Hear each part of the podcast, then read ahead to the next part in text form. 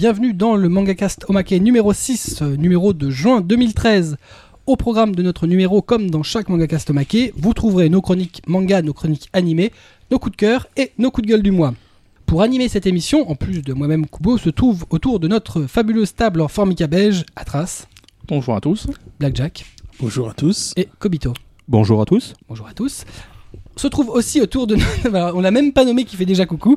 Se trouve autour de notre table, en plus de nos fameux chroniqueurs, notre paparazzi attitré Bebop Noon qui a fait coucou à peu près 5 minutes avant. Voilà, donc là il leur fait plus. voilà, donc là, très bien entendu. On profite de ce numéro 6 pour le féliciter car notre ami vient d'être papa il y a quelques jours. Bon, voilà, dans, dans les faits, on félicite euh, surtout, Surtout. la maman. parce Ouais, qu'en fait, quand même, elle qui a lui, il a rien foutu. Voilà, lui, il a rien foutu. En plus, elle nous a même fait euh, des gâteaux. Ah, mortel, merci les gâteaux. Voilà. Il, il faut lire Jojo's. Il faut le faire lire Jojo. Ali gâteau. Voilà, on fait donc euh, des bisous à distance à bébé qui ne peut pas être là ce soir. Euh, c'est une fille ou un garçon? Un garçon. Félicitations. Voilà, bébé Bebop vient donc de naître. Pour accompagner votre numéro 6, pour accompagner votre émission, vous avez la page désormais traditionnelle mangacast.fr slash omake6. Vous n'aurez pas de photo de bébé Bebop, mais vous aurez les infos, les images, les liens, les fiches des mangas dont on va parler aujourd'hui. On enchaîne donc de suite avec nos chroniques mangas dont on a lu après notre jingle.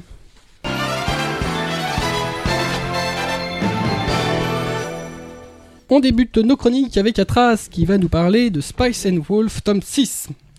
Eh ben oui, donc c'est moi qui m'y colle au début. Hein. Pour changer, Ben oui, qu'on est plutôt. C'est le, le problème d'avoir un pseudo qui commence par A, c'est pour ça.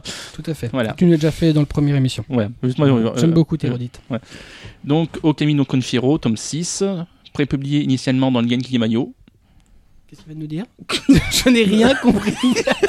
Je ne sais pas. de- Non, je crois qu'il- je crois, je crois qu'en fait, il a parlé du titre en japonais. Ah, d'accord, merci. Très bien. T'es encore surpris de ce qu'il peut faire Ça, Voilà. Il m'étonne toujours. Donc, disponible donc depuis le. Hmm. Voilà, tu, tu Depuis me fais le- planter. voilà. De- de- depuis le 23 mai, euh, Voilà, chez Ototo Manga. Au prix de 7,99€. d'accord. Donc, Chronique terminée. non, pas encore, s'il te plaît. Vas-y. Donc Laurence, un marchand itinérant, accepte de conduire Holo, une jeune fille aux oreilles, aux oreilles et à la queue de loup, prétendant être une euh, divinité des moissons, dans ses lointaines terres natales du Nord. C'est le début d'un long périple durant lequel les deux compagnons vont euh, petit à petit apprendre à mieux se connaître, sur fond de, de commerce et de comédie monétaire. Et donc là, on arrivait donc au tome qui suit le précédent, bizarrement. hein. Donc euh, dans le tome précédent, malheureusement, Laurence avait perdu. Laurence avait malheureusement perdu une bonne partie de son argent. Il, est- il monte, il est en train de monter une combine pour le récupérer et manque de chance, ça, se- ça se passait très mal et donc on là on tombe donc dans, dans- c'était malheureusement un tome assez lent, le tome 5.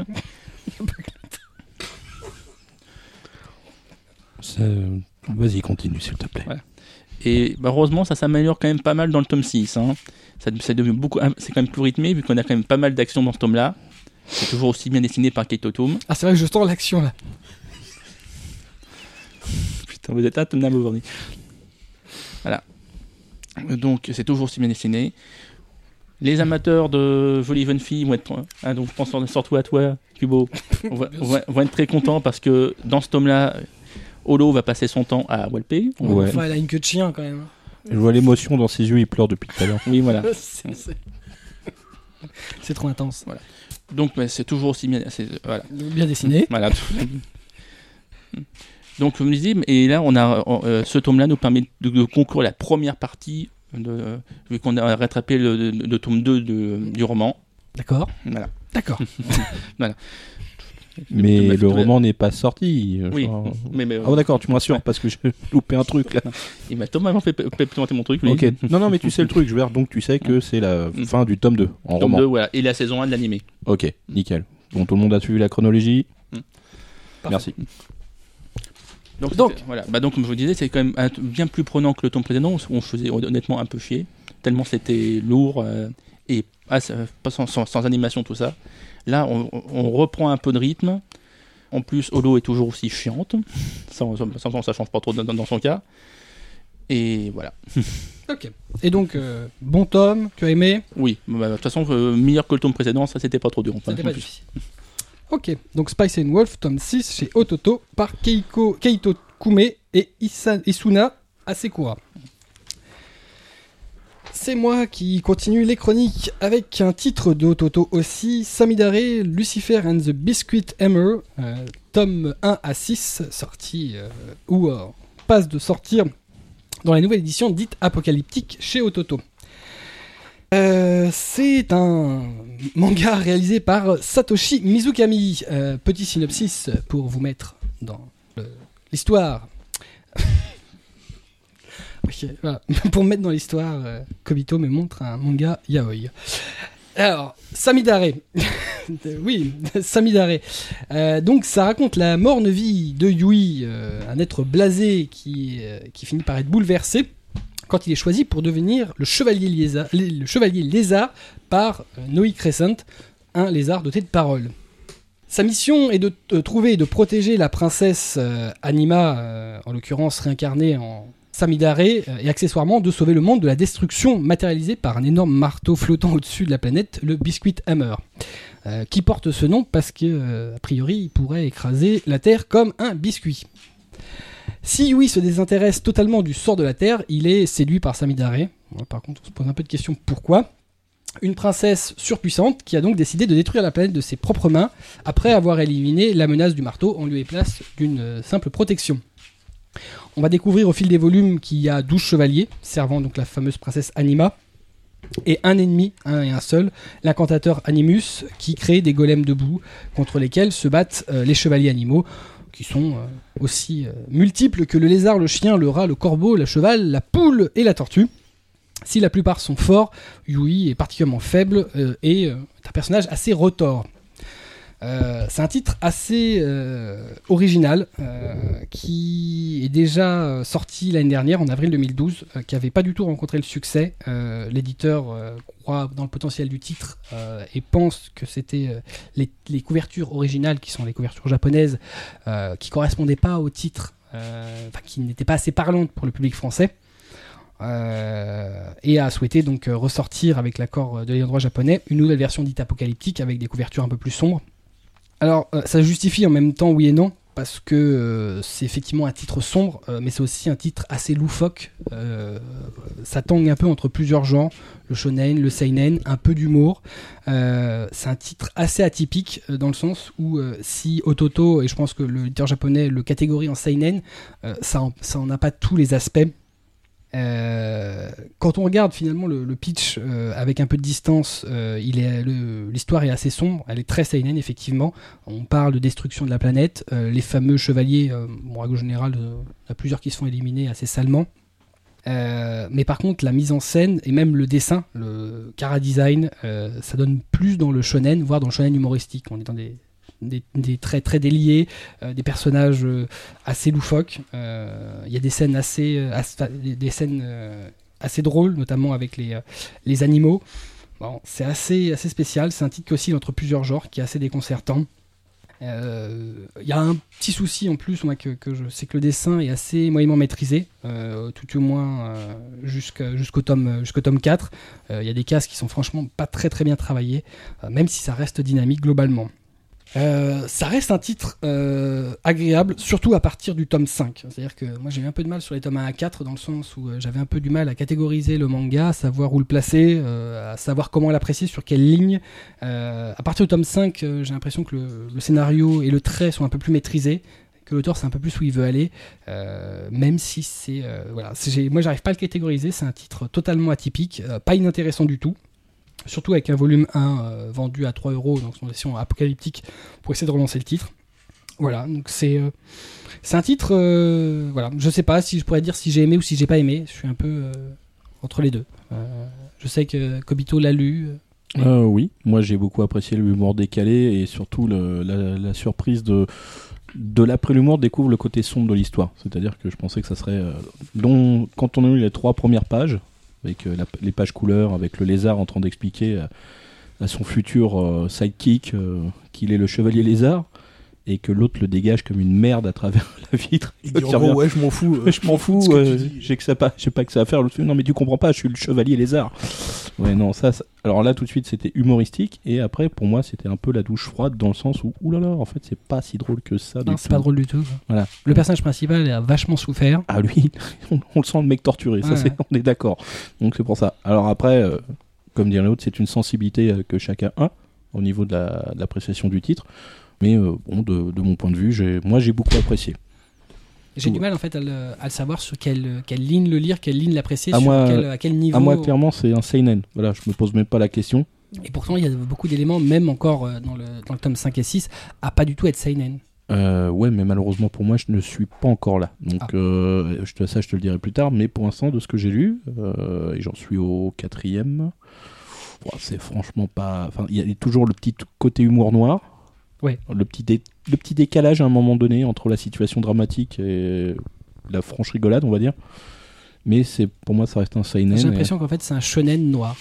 Ouais, on pourrait- oui, pourquoi pas. Allez, tiens, on va créer un il y, nouveau a- il y des- il y a des scènes typiques, typiquement shonen, euh, à la plage, euh, Oui, non, non, ça là-dessus, il n'y a pas de où problème. tout le monde euh, va se baigner, ouais. va rigoler. Ça, Ouais. pas, ça apporte pas grand chose au récit. Non, c'est le truc en plus. Mm. Mais en plus, c'est pas. Ouais, ça n'amène rien derrière. Mais je, je trouve que, tu vois, bizarrement, bon, tu l'as pas lu, mais je trouve que tome 5, ça s'améliore nettement, tant graphiquement que scénaristiquement. Ah il y a ouais. quelque chose de nettement plus maîtrisé. Bon, Bah, tant mieux, mais je veux dire, moi pour l'instant, sur la lecture, j'étais convaincu. Voilà, j'aurais- c'est déjà ça.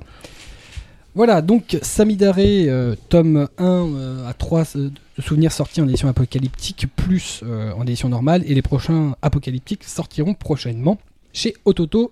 Donc 3 euros le premier volume, et c'est 7,99 les suivants. On passe à Blackjack qui a lu Camille Samadol chez Kana. Oui, Kami Samadol, sorti chez Kana en collection d'Arcana, donc leur collection en Seinen. Un petit synopsis. S'il te plaît. D'accord. Alors l'histoire nous entraîne sur les pas d'un étudiant, Kyohei, qui a grandi dans un petit village japonais où il y a des kukuri qui y sont vénérés. Et euh, le temps passe et Kyohei quitte son village natal pour aller étudier et vivre euh, sa vie à Tokyo. Mais euh, là-bas, il passe un certain temps, donc il, laisse un peu de- de côté tout ce qu'il y a dans son village, et il y retrouve sa jeune sœur Utao, qui vient avec son kukuri à Tokyo. Et il apprend qu'un habitant de son village du nom de Haki, qui était emprisonné, euh, il est actuellement en fuite et tout porte à croire qu'il se dirige à Tokyo en possession d'un kukuri. Et en fait, euh, devient... Kukuri dans cette histoire. Oui, Une histoire C'est pleine fini. de Kukuri. oui, Kukuri, oui. Et Kyohei devient témoin Une d'un... histoire ori- à forte teneur en Kukuri. 100% pur Kukuri. C'est pénible quand tu me laisses pas finir. euh, Merci de quantité aussi. Ouais, ouais, non, je, je vois ça. Et donc, il, est témoin d'un horrible crime qui le poussera à retourner à l'origine de ces événements et à retourner vers son passé qu'il pensait totalement derrière lui. Alors, c'est assez étrange aussi comme Seinen, parce que les couvertures ne donnent pas du tout cette impression-là. Puisqu'en fait, le choix de l'auteur a été très particulier de dessiner en fait Utao, qui a une dizaine d'années. Donc, effectivement, pour un Seinen, mettre euh, un personnage, euh, je dirais, euh, en début d'adolescence, c'est un peu étrange comme choix. Disons, c'est pas l'adolescence. hein. Hein? Oui, enfin, La fin de l'enfance. préadolescent, si tu préfères. Donc, euh, Je comprends pourquoi tu vas chercher si jeune. c'est pénible. c'est très pénible. Donc, sinon, au niveau de l'histoire, il y a quand même pas mal de rebondissements, pas mal de personnages qui sont présentés dans le premier tome. Et euh, c'est. C'est assez intéressant. Je sais pas trop où ça va venir, parce qu'il y a quand même beaucoup de personnages, il y a beaucoup d'infos qui sont données. Euh, c'est un peu distillé au fur et à mesure des, euh, des, chapitres. Moi, je trouve ça plutôt pas mal. J'ai un doute sur la, la longueur du titre parce que ce sera du 12 tomes terminé. Donc, euh, Kana a sorti le 1 et 2. Je pense que c'était c'était une bonne idée parce qu'à la fin du 1, euh, ça laisse un petit peu. à la fin du 1, on, on voit un personnage qui arrive. On se dit qui c'est et on sait en fait plus ou moins. Qui c'est dans, le deuxième tome. Euh, c'est plutôt pas mal au niveau de l'histoire. On, vo- on voit qu'il y a une rivalité aussi au sein même du village. Il y a deux clans qui sont opposés. Les, Kug- les, les Kuga et les Kyuga, ça, fait un peu les, anciens, euh, les anciens euh, clans ninja japonais. Euh, surtout ce qui est aussi ce qu'on espère qui viendra dans la suite, c'est qu'en fait on ne sait pas du tout l'origine de, de, de ces divinités. Parce qu'en fait, ça, représente. euh, elles ont pas, elles ont chacune a des formes différentes, et, euh, mais peu de personnes peuvent les manier, peuvent en fait euh, les diriger. Chacune a un pouvoir bien particulier. Bon, je dis pas que ça reprend l'idée du stand dans JoJo's, mais c'est un peu l'idée. Mais il n'y a pas de forme humanoïde. Ça ressemble à une espèce de bloc monolithique avec un, un symbole, euh, Avec un dessin. un petit peu. hein. Oui, mais c'est fait exprès. Avec un dessin noir sur le visage. Et à la base, Kyohei devait normalement être un Seki qui dirige les Kukuri, mais il a, il a, il a refusé et euh, il est parti à Tokyo. Donc c'est sa sœur qui a hérité, en fait, euh, entre guillemets, de la charge. Et, euh, et en fait, ça aussi s'oppose. Et euh, il y a aussi le passé de, de Kyohei, justement, qui, qui lui revient, parce que Aki, qui s'est échappé, il est emprisonné suite à un événement de leur passé, où lui, Kyohei aussi a eu un, a eu euh, a participé. Mais on ne sait pas exactement lequel. C'est montré par moment, par bribes de flashback, mais on ne sait pas exactement ce qui s'est passé. Et euh, il y, a, y a un petit jeu en fait euh, de Aki qui veut entre guillemets enrôler euh, Kyohei, mais on ne sait pas exactement dans quel but ni pourquoi. Donc ça pose pas mal de, de questions. C'est plutôt pas mal. Le dessin fait un petit peu enfantin. Enfin, ça, ça donne pas l'impression d'un seinen vraiment, vraiment typé. Moi, je dis pourquoi pas essayer, mais euh, pour l'instant, les deux premiers m'ont semblé vraiment pas mal. Bon, après, il y a, y a quelques scènes un petit peu, un petit peu clichés, mais, euh, mais bon, qui sont, qui sont pas trop nombreuses, donc qui sont pas, euh, qui sont pas trop gênantes dans le récit. Donc, donc Camille Stamadol chez Pika, euh, Kana, pardon, en Darkana, Bravo. 7,45 le tome. Voilà. 12 Camille- tomes terminés. Camille Samadol chez Kana. Par Hajime Yamamura. Yamamura. On continue avec Kobito qui va nous faire le plaisir de nous parler de Super Lovers chez Taifu Comics. Alors, euh, Super Lover chez nos amis de Taifu Comics est un yaoi. hein. Ils ont sorti les deux premiers tomes en même temps. C'est pour la petite histoire un- l'histoire de Haru Kaido un- qui a vécu jusqu'à l'âge de 8 ans au Canada avec sa mère avant de partir vivre avec son père au Japon.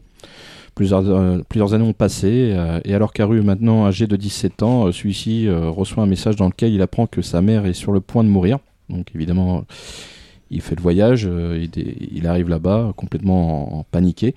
Donc il arrive au Canada et découvre non seulement que sa mère est en bonne santé, mais que celle-ci a adopté un jeune garçon âgé de 8 ans nommé Ren. Et là, en fait, euh, Haru va se, va se retrouver euh, à supporter euh, le jeune garçon comme un petit frère et surtout essayer de l'élever puisque c'est plus un garçon sauvage qu'un garçon bien éduqué. Donc, bah alors, ce yaoi qui actuellement au Japon est en cours et compte 5 tomes, je l'ai lu avec beaucoup de, de sérieux et, euh, et d'application. Et je me suis aperçu que c'était vraiment un titre euh, plutôt euh, très intéressant parce que ça, ça dépeint la vie d'un mec qui, qui se retrouve forcé à avoir un petit frère euh, tombé du ciel, on va dire. Et là-dessus, c'est, ça, c'est- je veux dire, l'histoire se déroule sur plusieurs cycles du temps. Donc au début, ça va se passer au Canada, la découverte de ce jeune garçon qui va être son, son petit frère d'adoption. Après, euh, lui retourne euh, au Japon, euh, le laisse derrière parce qu'il a une vie au Japon. Il va lui arriver un, événement super tragique là-bas. En fait, quasiment toute sa famille va mourir. Ça, c'est et il va se retrouver à élever ses deux frères qui sont japonais sur place. Voilà, allez, allez. Donc à quitter ses études, à prendre un, un métier de d'hôte, de bosser dans un bar, d'être l'hôte numéro un, euh, de, bien gagner sa vie, mais en fin de compte pour financer les études de ses deux plus jeunes frères. Et euh, un an plus tard, euh, Haru va, se retrouver à recevoir Ren chez lui, mais sans le savoir. C'est en fait c'est une grosse surprise. Le, petit frère du, Canada débarque et lui demande de se rappeler sa promesse. Le problème, c'est que en fait, Haru dans l'accident a perdu un an de sa mémoire. C'est une amnésie temporaire, mais ça, il se rappelle plus de ce qu'il avait dit. Et euh, on va découvrir au fur et à mesure que euh, bah, il y a des sentiments qui vont euh, se s'installer, mais la problématique, c'est que Ren est encore trop jeune, en- entre guillemets. Le grand frère a une affection, mais une, affection de grand frère. Et tout ça va se développer vers un amour vraiment plus, plus envers la personne que son petit frère, qui est en fait un, un adopté. C'est pas, c'est- ils sont pas liés par le sang. Un- on va dire que c'est un poncif, le coup du, du petit frère qui, euh, qui en fait n'est pas le petit frère. petit Voilà. frère. Donc euh, moi j'ai trouvé ça euh, sur deux tomes pour l'instant. J'ai lu les deux premiers et j'ai trouvé ça plutôt euh, plutôt touchant. Franchement, ouais. Et puis c'est pas c'est pas glauque, c'est c'est plutôt lumineux comme histoire. C'est pas sale. Non, vraiment pas. Non, franchement. Tous ceux qui pourraient euh, décrier le genre, bah, euh, je suis désolé pour eux, mais là, dans le principe, euh, ça se lit vraiment très bien. Non, je conseille vraiment Super Lover. Là, les deux premiers tomes sortis chez, chez, chez sont vraiment intéressants. Et euh, Miyuki Abe, euh, qui est dessinatrice et scénariste, a vraiment fait un bon titre. En tout cas, sur les deux premiers que j'ai lus, il y en a cinq au Japon et c'est toujours en cours. D'accord. Et euh, pour le prix, c'est 8,99. C'est ça. Donc Super Lovers, tome 1 et 2 chez Taifu Comics, bien vendu par Kobito. Non, ju- juste une question. On serait pas plus proche d'un shonen high que réellement que d'un yaoi? Non, parce que en fin de compte, Non. les deux premiers tomes, tu peux pas euh, explicitement montrer euh, des scènes de sexe parce que le l'âge du, du jeune frère est vraiment, trop jeune. Voilà, Ouais. c'est au, au début, c'est vraiment une relation grand frère. Voilà, c'est on cherche pas du tout à, à faire une relation ambiguë et euh, on va voir li- le, le gamin de 8 ans grandir. Donc euh, arriver à une maturité de toute façon. Donc euh, cherchez pas le truc euh, non, il y a pas. Non, non, c'était une question par rapport en fait Il y a des scènes de sexe dedans ou pas? Pas du tout, justement, pas dans les Ah, deux premiers. Ça en est, ça va Ça va devenir un. Voilà, Ouais, ils vont grandir. Euh, déjà, l'autre, il a 17 ans minimum. Vous voyez, euh, donc il y a un décalage d'âge de toute façon. Ça va arriver. Mais dans les deux premiers, ça peut pas être aussi explicitement montré. Et ça ne le sera pas tant qu'on ne sera pas arrivé à un âge plus avancé. Ce qui me paraît complètement logique. Donc Super Lovers chez Taifu Comics de Miyuki Abe. On repasse à Atras qui va nous parler d'un manga chez Kazemanga, Les Enfants Loups Ameyuki, tome 1. Eh oui. Donc, après le film de Ma- Mamoru Soda, on a l'adaptation en manga qui vient de sortir chez Kazé. Le, donc, le tome 1 vient juste de sortir. À un, à un petit prix, on va dire, quand même, puisqu'il il ne coûte que. Et je vais. Merde. 7,99. 7,99. C'est les prix normaux chez Oui. C'est le petit prix. Et, euh, si, pour l'édition, quand même, je trouve que c'est un petit prix parce que l'édition est quand même magnifique. Enfin, je trouve. On a une magnifique couverture cartonnée. Les premières pages sont en couleur. Et c'est pas, pas en, en, en comics, hein, vraiment en couleur, là. J'ai pas compris ce qu'il a dit. Il a dit C'est pas de la bichromie, c'est de la vraie couleur. Ah, D'accord. Enfin, Merci, euh, merci. J'ai euh, comme l'impression d'avoir un gros fanboy parce que je vois pas un, volume différent des autres euh, casés à 8 euros. Mis à part la couverture qui effectivement est pas glacée, Voilà. euh, elle est euh, Cartonné. on va dire. cartonnée, ouais, un peu granuleuse, comme ce qu'on fait sur certains titres euh, franco-belges. Mm. Oh, c'est un effet de genre pour Oui. toucher plus les gens plus. Pas plus généralement, ça, plus ça, ça, largement. je suis d'accord. Mais... Bon, après, des pages couleurs, bon. On voit que tu aimes le titre. Ah oui, bah, de toute façon, j'avais adoré le film. Donc voilà, c'est. Et en plus, je peux dire que Yu, donc la, la, dessinatrice. La dessinatrice, Ou a le parfaitement- d'ailleurs. euh, non dessinatrice, apparemment de ce que j'ai trouvé, c'est une dessinatrice. Voilà, a parfaitement adapté l'œuvre de Soda. Hein. Elle a, euh, le, les design de Sadamoto, elle les a magnifique- magnifiquement adaptés aussi. Donc, euh, et en plus, là, donc le, le premier tome, il va prendre quelques petits raccourcis pour pouvoir amener le tome justement à un certain point, le moment où ils partent vivre. euh, donc euh, à la campagne, c'est pour ça que du coup il y a eu quelques petits euh, raccourcis de prise, mais c'était uniquement pour pouvoir finir sur cette sur cette partie de l'histoire. Par contre, il y a d'autres petits points justement, mal- mal- malheureusement donc la mort du père euh, qui va être mieux qui va être adapté un peu plus longuement que dans le film, sur parce que et du coup ça va être en- encore plus poignant je trouve dans le manga. Donc, Mais tu, vois beaucoup d'intérêt à une adaptation d'un d'un titre animé comme ça? Bah, personnellement, oui, parce que pour les, on va dire pour, peut-être pas pour les plus jeunes, mais pour avoir un, moi, euh, euh, un support papier, pour moi, ça sera toujours un point en plus par rapport au, au- à l'œuvre origina- originale. C'est qu'une adaptation, donc euh, Hum. c'est qu'un c'est un palliatif. euh, Bah, c'est un palliatif, ça, on va dire, ça, ça viendra en plus. Voilà. c'est pour, les- c'est pour les fans. Mais bon, oui, c'est pour les fans. Mais par contre, c'est vrai que quand tu vois le roman qui, malheureusement, euh, est très très court, pour l'avoir lu, je peux le dire, Mm. Euh, je préfère quand même le manga. Il y a des choses qu'on peut montrer dans le manga Voilà. avec juste des images, pas forcément avec du texte. Ouais. que- un peu plus compliqué Voilà, dans un roman. Voilà. Donc, euh, voilà, comme je disais, c'est vraiment un très très bonne adaptation, je trouve. C'est vrai que c'est joli. C'est très joli. Mm. Euh, on retrouve, on retrouve toutes les scènes du film qui ont, qui, qui ont pas mal ému, donc euh, Franchement, on peut y aller les yeux fermés. D'accord. Donc les enfants Lou Ameyuki, tome 1 Ah, chez ouais. Kazé Manga. Hmm. 208 pages, 7,99, mesdames et messieurs. On continue avec moi euh, un titre de Kana, euh, Good Ending, tome 6, de Kei Sasuga. Alors, Good Ending, globalement, euh, ça raconte l'histoire d'Utsumi, qui est secrètement amoureux de sa camarade. C'est un shonen amoureux.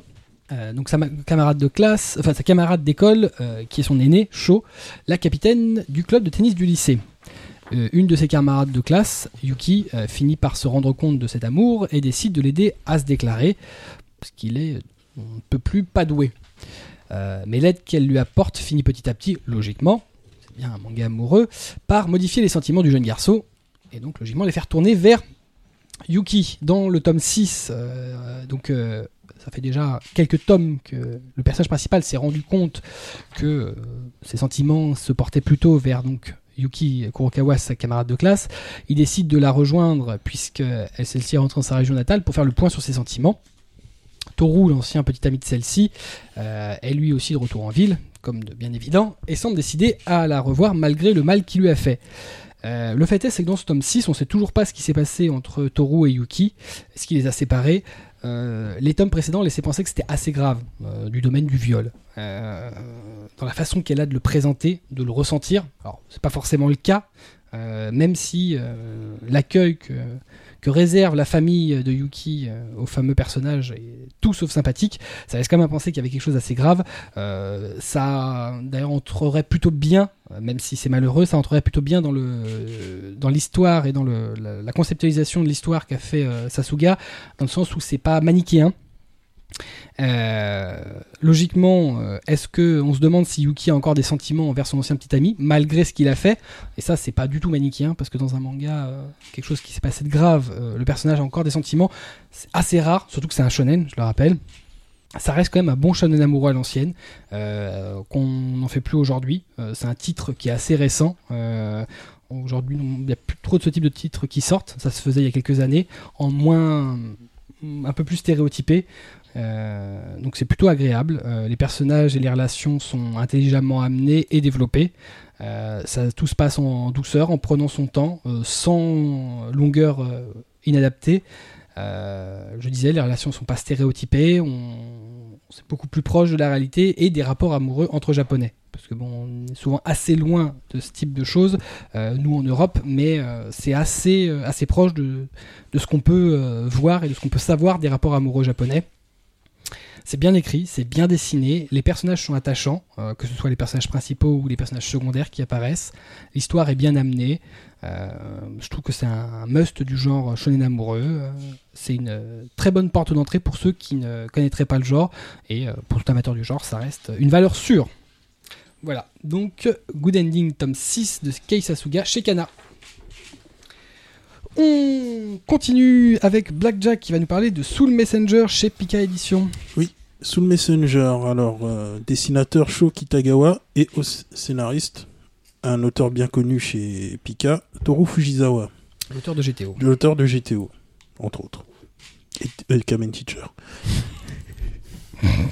Euh, non, il y a en plus il y a une suite à Kamen T-shirt, donc il peut le dire. Voilà. Là, J'avais envie de le placer celui-là. Donc, euh, un petit synopsis. Kei Misaki vient d'entrer à la rédaction d'un grand journal et, malheureusement pour elle, elle doit assumer des tâches sans intérêt. Or, elle est douée d'un pouvoir hors du commun. Elle est capable de voir les esprits des morts et d'entendre ce qu'ils disent. Lorsqu'elle doit écrire l'article sur le suicide mystérieux d'une jeune fille, T'inquiète pas, il, fait, il prend des photos. Ouais, j'ai vu si ça, ouais, ouais. Donc Kei se rend sur les lieux du drame et essaye de transmettre à l'inspecteur Nijishima les indices que lui souffle la victime. Parviendra-t-elle à faire éclater la vérité? Donc, c'est plutôt un... C'est un CNN, déjà. Oui. C'est un seinen. C'est fini, oui, euh, les deux, là? Euh, fais comme s'il n'existait pas. Ouais, bah toi aussi, t'es pas mieux, là. Euh, non. Une Donc, alors, euh, moi, ça m'a un petit, fait, un petit peu fait penser dans les- dans le- dans l'esprit à Psychometer Eiji, qui avait été édité par Kana il y a, il y a plusieurs années, avec, le, avec un peu ce pouvoir, même s'il est légèrement différent, et la relation qui se fait entre, euh, entre la personne justement douée d'un pouvoir un peu paranormal et un inquiéteur. Donc, euh, mais c'est vrai qu'après, c'est un, petit peu c'est un petit peu inversé. j'ai trouvé le sujet assez dur, puisque ça parle notamment de meurtre de jeunes femmes enceintes, ce qui est quand même un petit peu violent. C'est c'est très joyeux. C'est très joyeux. Donc, euh, c'est plutôt pas mal fait dans, dans l'idée, puisque on est vraiment dans, dans quelque chose de policier.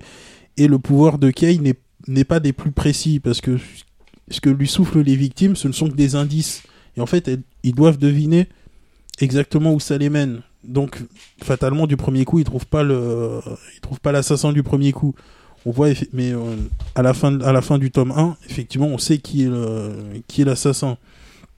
Moi, j'ai trouvé ça plutôt intéressant, mais j'ai vraiment le seul vrai problème que j'ai avec ce titre, c'est au niveau du dessin. C'est qu'on a l'impression que le, justement, le dessinateur a voulu faire en fait du Fujisawa. Moi, c'est un peu l'impression que j'ai j'ai eu euh, sur certains personnages. On a l'impression que c'est qu'il a voulu reprendre vraiment le trait de, de Fujisawa. Bah, évidemment, le trait de Fujisawa marche qu'avec lui. Après, euh, moi, j'ai trouvé que c'était un petit peu dérangeant. Mais si on fait abstraction de ça, je trouve que c'était plutôt pas mal. Après, à essayer, parce que ça emmène pas sur, euh, sur grand chose, puisqu'il y aura que deux tomes. Donc le, le deuxième d'ailleurs vient de sortir. Donc voilà. Comme beaucoup des séries actuelles de, de, de Rosawa- de Fujisawa, c'est très court, oui. De- voilà, c'est de ta faute. Bien sûr. Euh, De Fujisawa, oui, comme, euh, Il a du mal à aller euh, comme très- Reverandi, ouais, voilà. au-delà de, de GTO et de ses multiples euh, ersatz. Parce que, de toute façon, il revient toujours à GTO, donc euh, Bah, Il y a Kamen. Il y a Kamen. Aussi. ouais, enfin, bon. Et les Kamen Teacher, c'est le bien. Soul Messenger, tome 1 chez Pika. Edition de Shokitagawa et Toru Fujisawa. à Prix 7,50. 7,50 le volume. On passe à Kobito qui va nous faire du manga musical avec Woodstock, le tome 1 chez Glénat. Et oui, euh, chez euh, Glénat, ils nous sortent euh, quelque chose qui pourrait ressembler à du bec, mais c'est pas du tout ça. Euh, pour l'histoire, c'est un Voilà. passionné de Il musique le rock. vend, c'est du bec, mais non. Voilà. Mais c'en est pas. C'en est pas. C'est hein, voilà. C'est dans sa chambre que Gaku a fondé son groupe euh, fictif euh, du nom de Charlie. Euh, voilà. Le gros problème, c'est que les morceaux qui- qu'il poste sur Internet défraient euh, la chronique. Euh, pris dans ses contradictions, le jeune homme va devoir apprendre à surpasser ses angoisses et pour donner corps à ce qui n'était peu qu'un fantôme. En fait, c'est l'histoire, c'est que c'est un gars qui est euh, dépassé par le succès de son écriture. Il est non seulement euh, compositeur, mais aussi musicien euh, vraiment féru de groupes mythiques. Et ça se ressent dans sa musique donc mais il n'a pas cette assurance pour monter sur scène. Donc il se crée un, groupe fantôme où il fait tout. Tout ce qui est technique tout ce qui est accord musical et euh, le succès va arriver euh, d'abord avec deux sur son site avec juste 2000 écoutes ridicules. Et d'un coup ça va exploser. Le mec il va être à 30 000 40 000 et euh, même les gens de, son entourage proche, à qui il n'a pas encore révélé ce, petit secret, va-t-on dire, bah, se posent des questions sur son talent, parce que le gars, il a, ils savent qu'il a cette possibilité, mais ils sentent qu'il l'exploite pas assez, alors qu'en fin de compte, il, il pourrait le faire carrément. Et euh, suite à une grande suite de quiproquos, euh, ça va se découvrir. Enfin, quelqu'un, un- une responsable de salle va découvrir euh, sa vraie nature. Et là, tout de suite, ça va prendre une ampleur beaucoup plus importante parce que, comme je le disais, il n'a pas de groupe. Il a juste un nom qui est Charlie, mais avec des, des, partenaires de musique complètement virtuels. Et là, d'un coup d'un seul, tout le monde va vouloir participer à l'aventure. Alors évidemment, euh, donc cette euh, responsable de salle qui fait, qui produit des groupes indés va, va vouloir devenir euh, batteur. Ah, ah bon, la, puissance de, je veux dire, elle est vraiment impressionnante dans son jeu, ça se voit. Le, dessin est super énergique. on a, on a l'énergie qui traverse à travers cette page. C'est vraiment super impressionnant. On va avoir un, un guitariste qui va la- qui au début n'est pas forcément son futur partenaire, mais c'est plutôt son, collègue de boulot. Et il va découvrir que lui aussi a une passion euh, super euh, importante dans sa vie, c'est la musique. Et euh, ils vont, nouer des liens. Ça va même presque devenir son meilleur ami dans le temps. Et ça se sent dès le premier tome. Et je trouve que ce, manga sur, autour de la, musique en général, du rock, de son évolution, est super documenté. C'est incroyable. Et euh, en même temps, euh, il, a une, il a une patate, ce, ce, ce- bouquin. C'est euh, c'est vraiment impressionnant. Je, je pensais pas que je, je m'attacherais autant. Parce que Beck, pour en revenir dessus, c'était quelque chose de de très complet, de très technique, mais il n'y avait pas de cette petite étincelle que j'ai retrouvée dans, dans Woodstock. Et franchement, je suis vraiment en attente du prochain tome pour savoir comment ça va se passer pour ce gars qui, a beaucoup de, enfin, à première vue beaucoup de potentiel, mais qui n'a pas forcément cette assurance pour le développer. Et euh, en plus, qui se retrouve avec un énorme problème, c'est euh, des millions de fans au, final, puisqu'il ne les voulait pas spécialement, mais, il se retrouve avec. Donc, comment il va les gérer? Ça, c'est la, grande- question. Euh, au Japon, il y a déjà 14 tomes sur cette histoire. C'est toujours en cours. Et euh, le prochain tome, normalement, devrait sortir, si je ne me trompe pas, en France pour juillet. Début juillet. Et euh, le prix du livre est de 7,60. Euh, tu sais pourquoi ça c'est le, le titre Woodstock? Alors, on revient régulièrement justement sur l'événement de Woodstock. D'accord, donc sur le concert mythique. Voilà, tout à fait. Donc en fait, ça, ça tourne au bout. Parce qu'en fait, c'est c'est là qu'en fait toutes les bases de la musique pour le pour le personnage se situent. D'accord. Donc Woodstock tome 1 chez Glénat de Yukai Asada, 760 et Kobito a mis son seal of quality. On retourne à Atras qui a lu l'Arcane de l'Aube tome, Tome 11, 11. chez Kazé. Donc, l'Arcane de l'Aube, Rain no Arcana, tome 11, qui vient de sortir chez Kazé le 5 juin de cette, de, de- fin, de cette année, à un prix de 6,69. On sait jamais, hein, si on, si on écoutait euh, par hasard l'an prochain. Donc, euh, un petit résumé rapide. La jeune Nabaka a épousé Kaiser, le prince du royaume ennemi, pour sceller la paix entre Sénan et Belquat. Survivante d'une ethnie décimée par le roi Guran, qui craignait le mystérieux, pouvoir, elle possède l'arcane du temps, qui lui permet de franchir euh, l'espace-temps pour voir le passé, le présent et l'avenir. Tout d'abord rébuté par ce mariage de raison, César Nabaka commence à se connaître et commence à ressentir une attirance mutuelle. Et ben malheureusement sur ce tome-là, je commence à me, je suis un peu déçu parce que j'a- j'adorais Nassir auparavant. C'est toujours Ray Thomas qui au, dessin, au scénario, a maîtrisé, a maîtrise toujours son dessin, a maîtrise toujours son scénario. Mais là, il est euh, malheureusement, on lui a demandé de finir au tome 13 et ça se ressent parce que elle avait prévu 15 tomes. Et de la précipitation. Voilà, malheureusement là, et du coup elle a obligé de se précipiter dans, à partir de ce tome-là, parce qu'on lui a dit, c'est pas défini, on lui a dit au tome 10, euh, bon, en fait, il faut terminer dans ton tome. Donc euh, malheureusement, elle a obligé de, de brusquer tout, tout- toute son histoire, alors qu'auparavant c'était parfaitement amené, euh, la, relation qui commençait du coup entre les deux protagonistes était bien menée, bien pesée, et là malheureusement ça commence à partir en, malheureusement, enfin pour moi, je vais quasiment dire en carafe, parce que c'est tellement c'est amené rapidement. Le, le truc en plus, c'est que, justement, c'est que vu que c'était prévu en 15 tomes, maintenant c'est réduit en 13.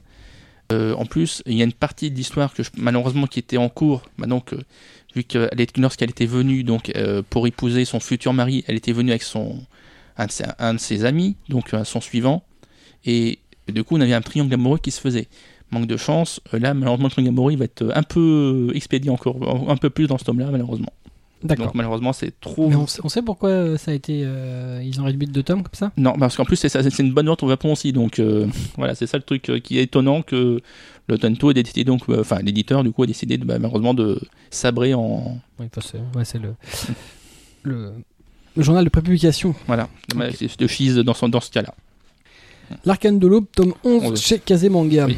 Qui reste un bon titre quand même. Ah oui, très bon titre, mais malheureusement, qui va pas être aussi bon qu'il n'aurait pu être. Pour moi, enfin, selon moi. Ensuite, euh, je vais parler d'Orange Lips euh, chez Taifu Comics, un Yuri, un Yuri de l'auteur Roku Roichi. Orange Lips, euh, c'est un one-shot qui comprend trois histoires courtes, dont la principale qui se nomme Orange Lips, et qui compte l'arrivée euh, d'une très belle jeune fille Kanae dans l'école de la timide Shizuru. Cette dernière, totalement omnubilée par euh, Kanae, ne peut s'empêcher d'acheter les mêmes affaires en secret afin de lui ressembler et de se sentir plus proche d'elle, puisqu'elle n'ose pas réellement lui adresser la parole, ni euh, euh, profiter de quoi que ce soit avec elle.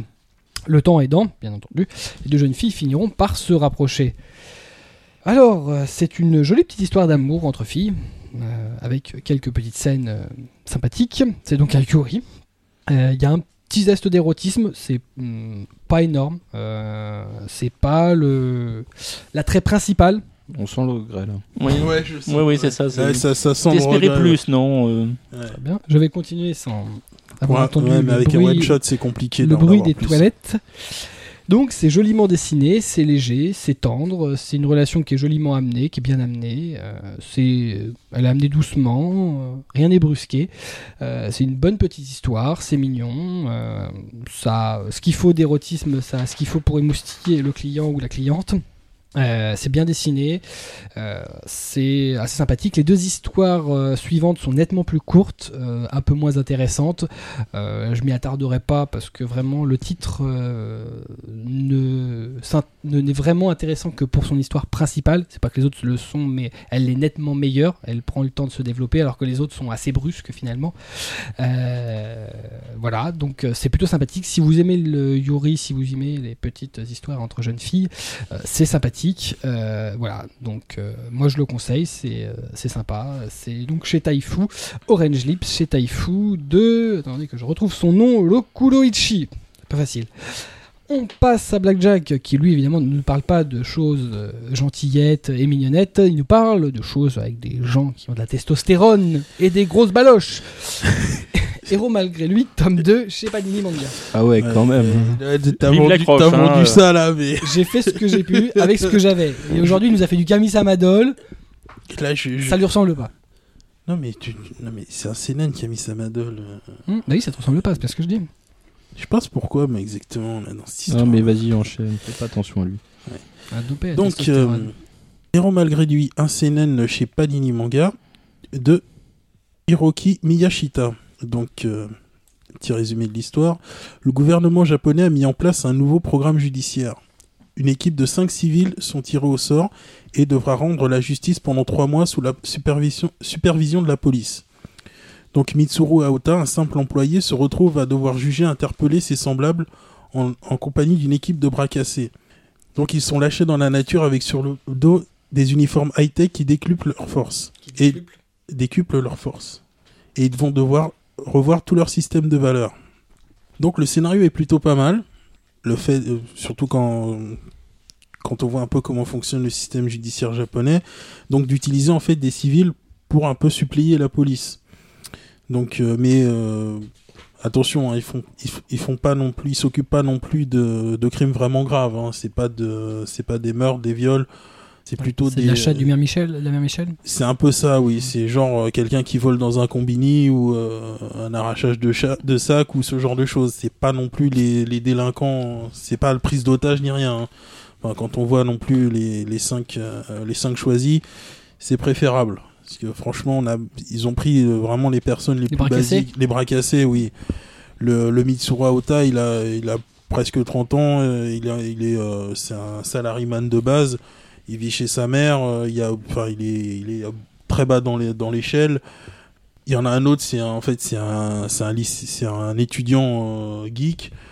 Une, une jeune femme, euh, un homme de plus de 50 ans, qui est quasiment, qui est presque à la retraite, et un autre, un autre jeune qui est quasiment un voyou.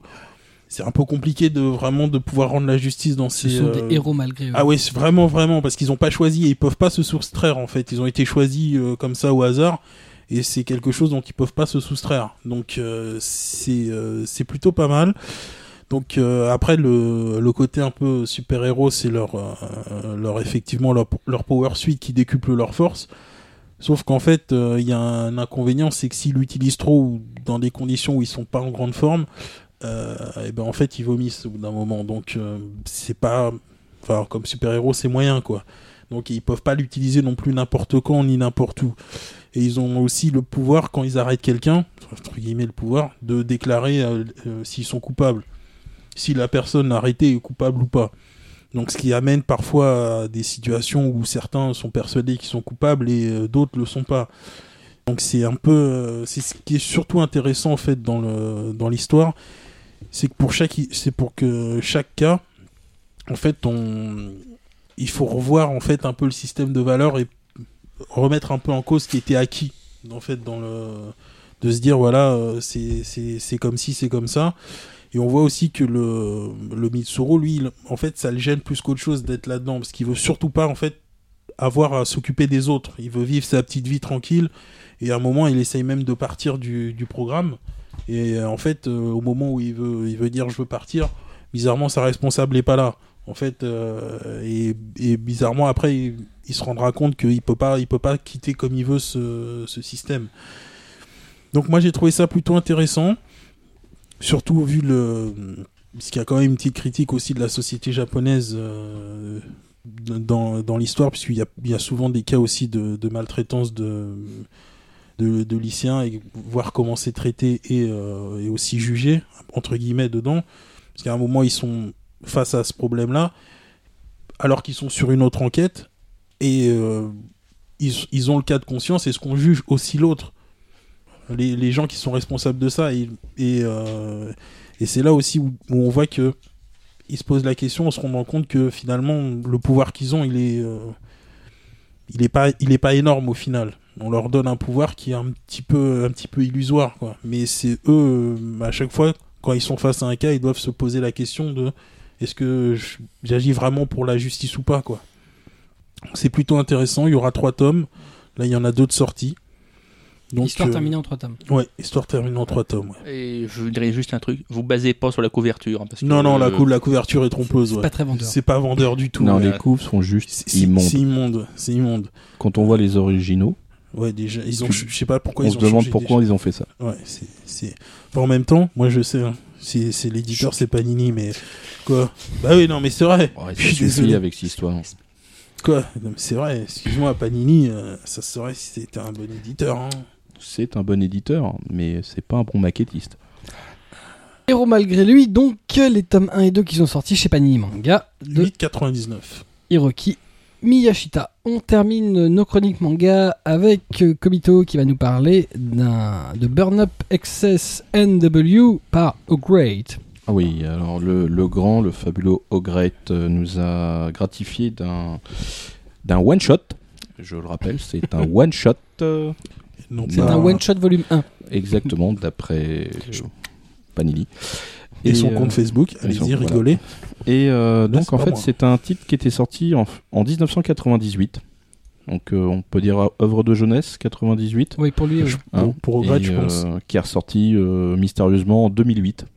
Donc euh, je pense que c'est une réimpression au Japon aussi, euh, avec une nouvelle couve par contre, qui, a certainement plus, qui est certainement un peu plus dans son style Vendeuse. actuel. Ah bah c'est là, c'est Ouais, ouais, la couverture a dû être faite en Voilà, 2008. c'est le style actuel euh, Ogret. hein, Ouais, c'est- assez, trompeur c'est- d'ailleurs. oui, c'est assez. Ouais, non, c'est assez. Ah, vend- mortel Ah, Non. ah, c'est pas Non, c'est assez vendeur, pas trompeur.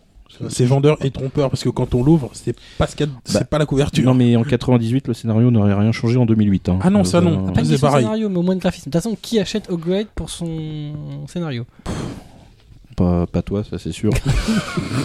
Alors, Ouais, j'achète pas donc on va quand même faire un petit résumé euh, de, de, de ce fabuleux one shot. Donc, volume euh, 1. volume 1, qui est toujours un one shot.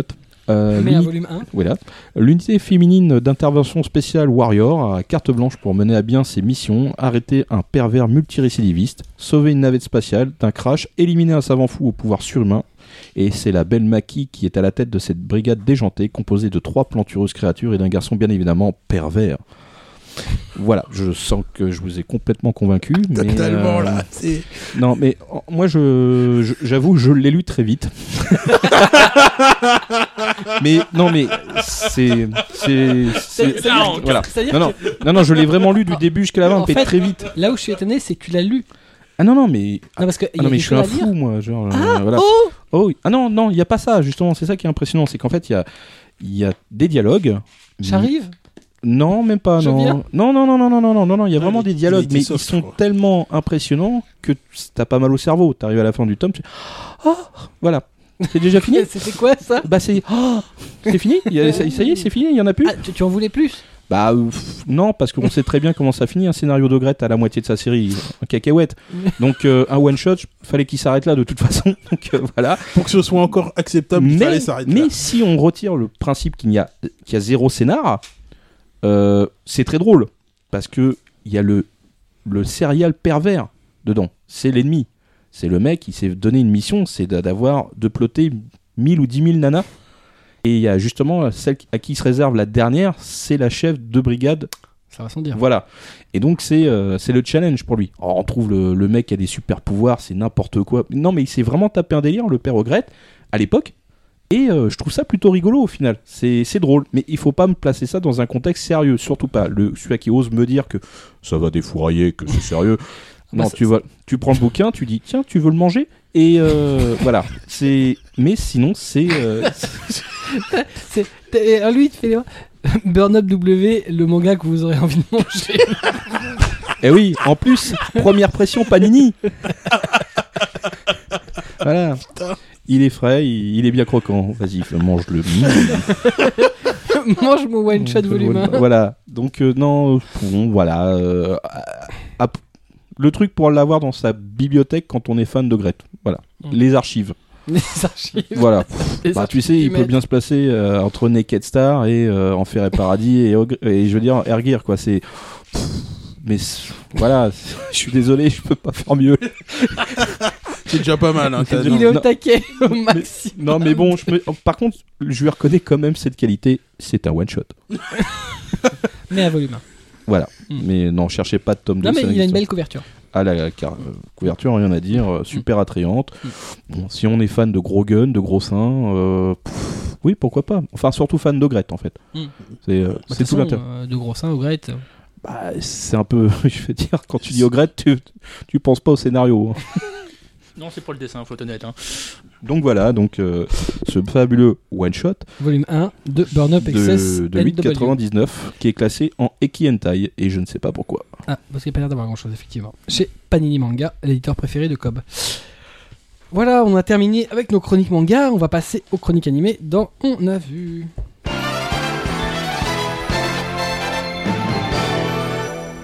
On a vu. Atras a vu Namiuchi. Oh non, vas-y, dis-le. Pourquoi? T'es salaud, hein? Namiuchi Shibugawa no Murumisan. Oh là Oh là là là Alors, je le refais parce que là, je suis même pas sûr qu'un mec s'est intéressé pour le chercher. Namiuchi, euh, Namiushigiwa no Murumi-san, non, c'est impossible. C'est- il- n'est que trop tard, hein, Un challenge euh, trop. euh, trop Bon, de toute façon, ça sera sur le site pour ceux qui vont chercher. hein. Namiuchi Shigawa no Murumi-san. C'est bien, merci. Donc, adap- adapté justement du manga du même nom. voilà, comme ça, du coup, vous trouverez aussi plus facilement, Mhm. peut-être. Pas du tout. Et ben, donc, euh, ani- euh, nouvel animé de la, de la- de la Tatsunoko. Voilà, du studio Tatsunoko. Noko, voilà. Sorti donc, donc, donc, du- du- qui a débuté le 7 avril, avec une petite particularité quand même, c'est des épisodes de 13 minutes. Mhm.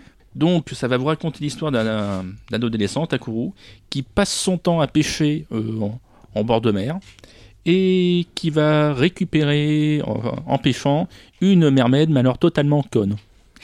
Ah, faut être honnête, hein, euh, elle est débile à souhait parce que euh, il, il va la pêcher, du coup, euh, il va la remonter, il va, Il va lui- la pécho bah, il va la pêcher, oui, effectivement, on peut vous dire qu'il l'a pêché.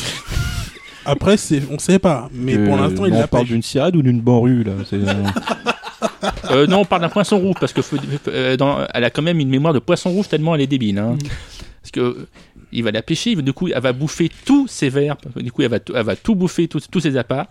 Et il va donc, il va donc prendre le remède, il va les présenter. Donc c'est pas grave, il va continuer à pêcher avec un, appât à notre euh, à l'heure. Il lui montre le leurre et elle saute dessus parce qu'elle a- elle avait oublié ce que, ce que l'autre avait dit 5 minutes avant. Elle est juste.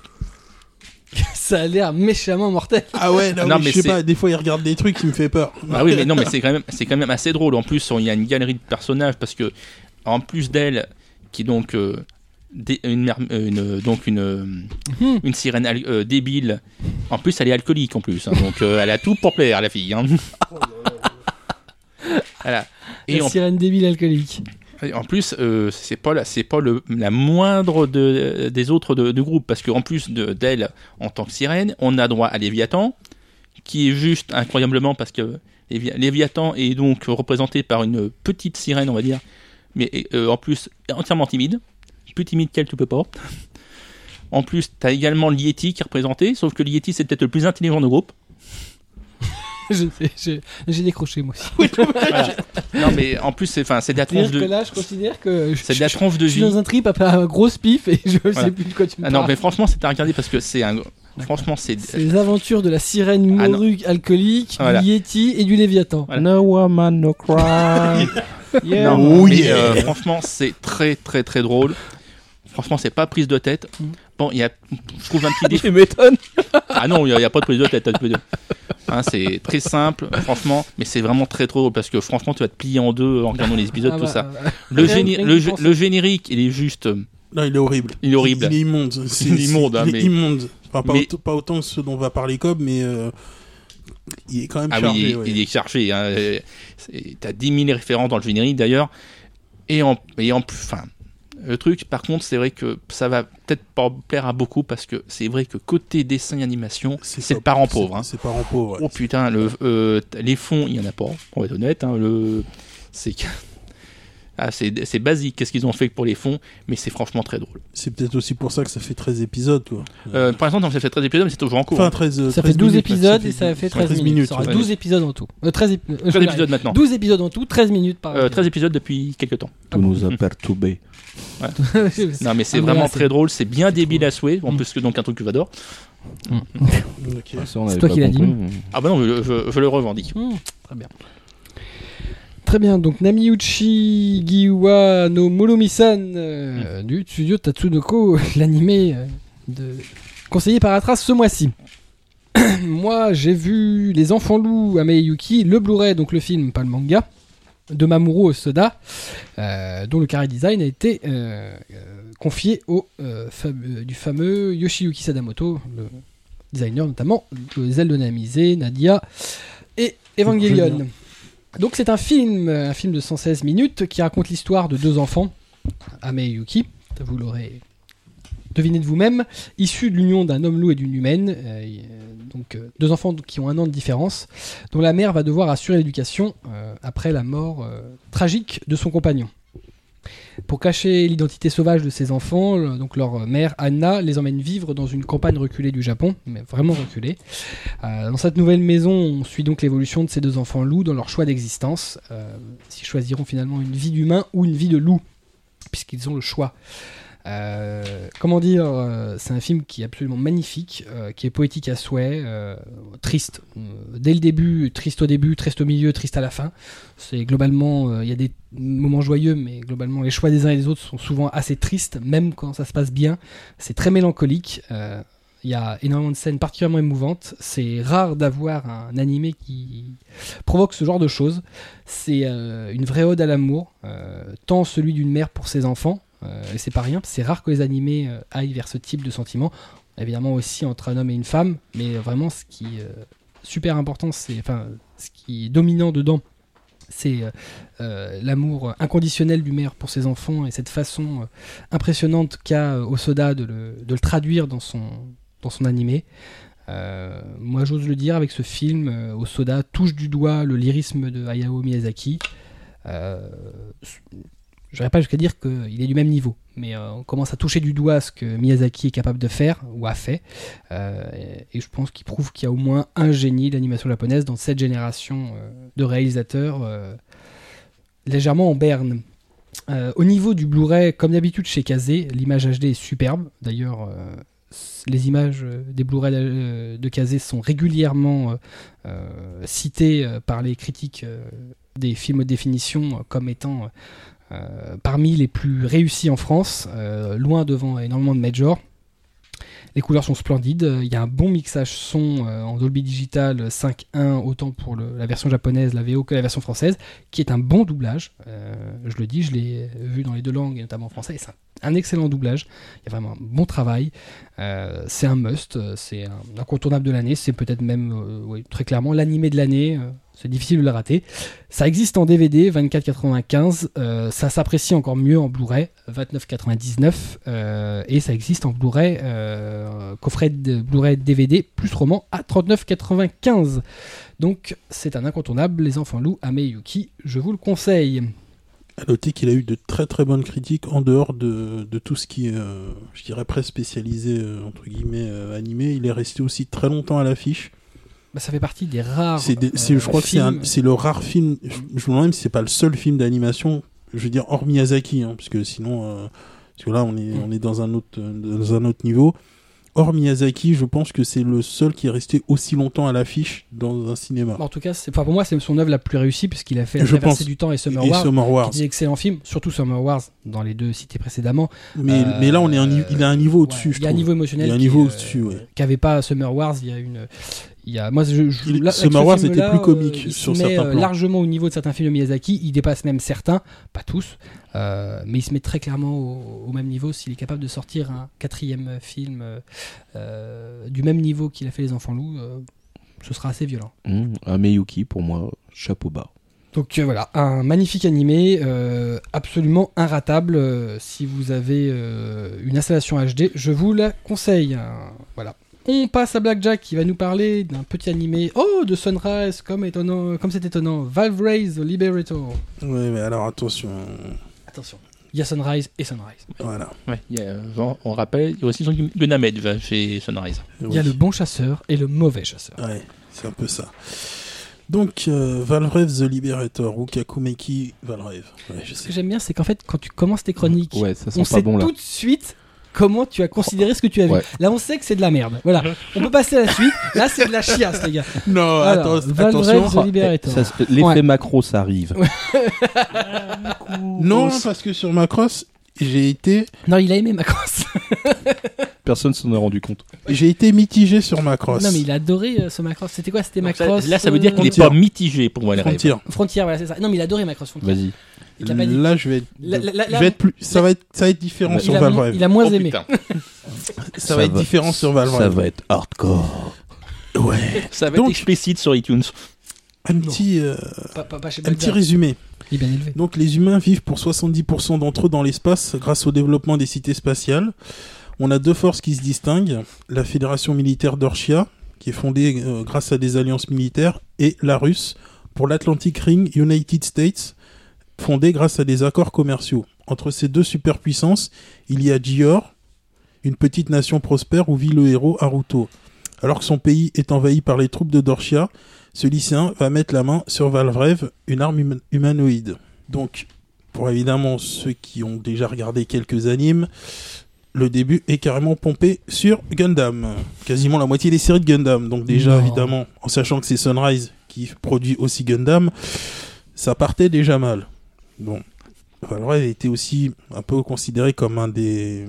un, un peu des blockbusters d'avril de, pour, euh, pour Sunrise. Ils ont eu, ils ont pris un gros cast avec euh, pas mal de, notamment l'auteur qui a, qui a travaillé sur Code Geass et Code Geass R2. Euh, ouais, c'est bien de prendre des, des gens prestigieux. Après, si on en fait de la soupe, ça sert à rien. Ce qui est un petit- Ouais, je sais, je balance. Je suis comme ça. Euh, donc c'est un peu blindé de, de clichés.